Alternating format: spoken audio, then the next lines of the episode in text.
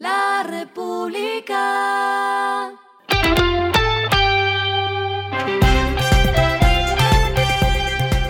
Al final de la jornada, esto es lo que debes saber sobre el comportamiento de los negocios, las finanzas y la economía.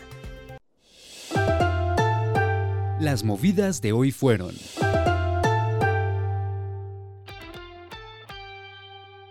En medio de la crisis de las aerolíneas, Avianca dio una buena noticia. Anunció la creación y la operación de ocho nuevas rutas, con el objetivo de conectar a Colombia con países como Ecuador, Brasil y Estados Unidos.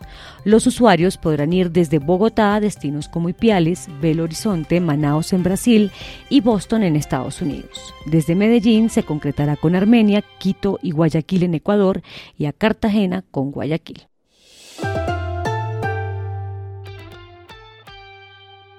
Otra aerolínea que entusiasmó a los viajeros para Semana Santa fue EasyFly, que abrió nuevas rutas para volar en la temporada. Entre el primero y el 10 de abril podrá encontrar distintas frecuencias con destino a Mompox, Popayán, Paipa, Boyacá, Toluco, Beñas y Pasto. La aerolínea también ofrecerá a partir del 10 de abril la ruta de Medellín hacia Pasto.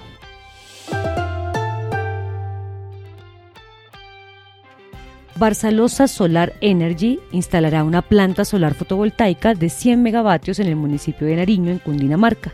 Con este ya son 21 proyectos de fuentes no convencionales de energía renovable que han sido aprobados por la Autoridad Nacional de Licencias Ambientales en los últimos meses y que totalizan 4.272 megavatios que se aportarán a la matriz energética nacional.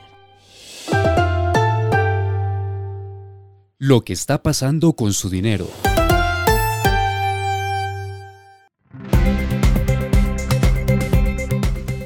Es temporada de asambleas de accionistas y hasta ahora las acciones de Bancolombia son las que mejor rendimiento por dividendo muestran si se les compara con el precio de cierre que tuvieron el viernes pasado.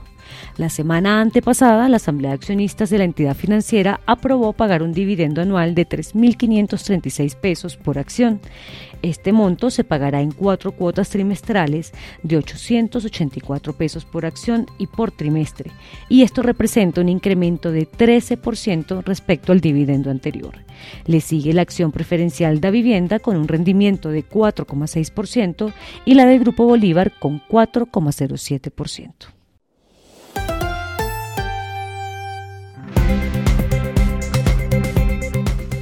Los indicadores que debe tener en cuenta. El dólar cerró en 4.686,83 pesos, bajó 54,93 pesos. El euro cerró en 5.049,12 pesos, bajó 45,90 pesos. El petróleo se cotizó en 72,98 dólares el barril.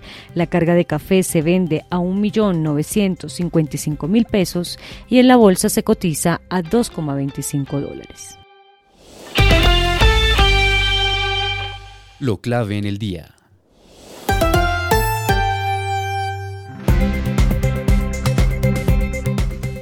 El Ministerio de Hacienda presentó un análisis según el cual la reforma pensional reduciría el pasivo en el sistema. El concepto de pasivo pensional se refiere a las obligaciones compuestas por los bonos pensionales, el valor correspondiente a las reservas matemáticas de pensiones y las cuotas parte de bonos y de pensiones. El Ministerio entonces concluyó que con la implementación de la reforma pensional, el valor presente neto a 2070 de los déficits se podría reducir de 67,5% en un escenario sin reforma a 55,2% del PIB. Este efecto favorable de reducción de 12 puntos del PIB se explica gracias a los nuevos flujos de recursos que obtendría Colpensiones con la reforma, a la eliminación de los subsidios a las pensiones relativamente altas y a la implementación de un fondo de ahorro que permite dar un manejo responsable a los recursos del sistema pensional. A esta hora en el mundo. Le salió Salvador al Silicon Valley Bank, un banco con sede en Carolina del Norte, el First Citizens, celebró un acuerdo de compra y asunción de todos los depósitos y préstamos del Silicon Valley Bank. El acuerdo incluye la compra de activos por 72 mil millones de dólares con un descuento de 16 mil 500 millones de dólares.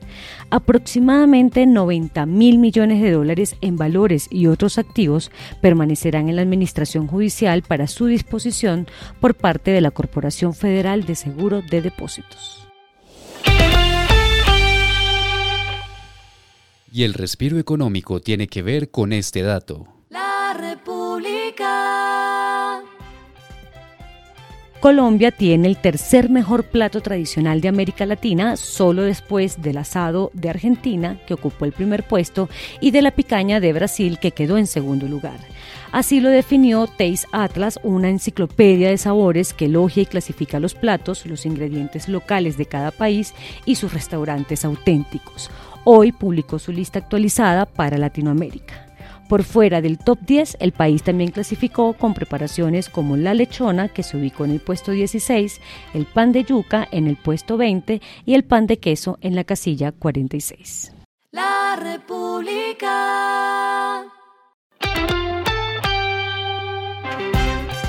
Y finalizamos con el editorial de mañana, mejorar normas laborales, pero no a la brava. El Ministerio de Trabajo se puede pegar un tiro en el pie con su reforma laboral, pues no tiene como eje aumentar el empleo, sino asfixiar a quienes de una u otra manera dan trabajo. Esto fue Regresando a casa con Vanessa Pérez.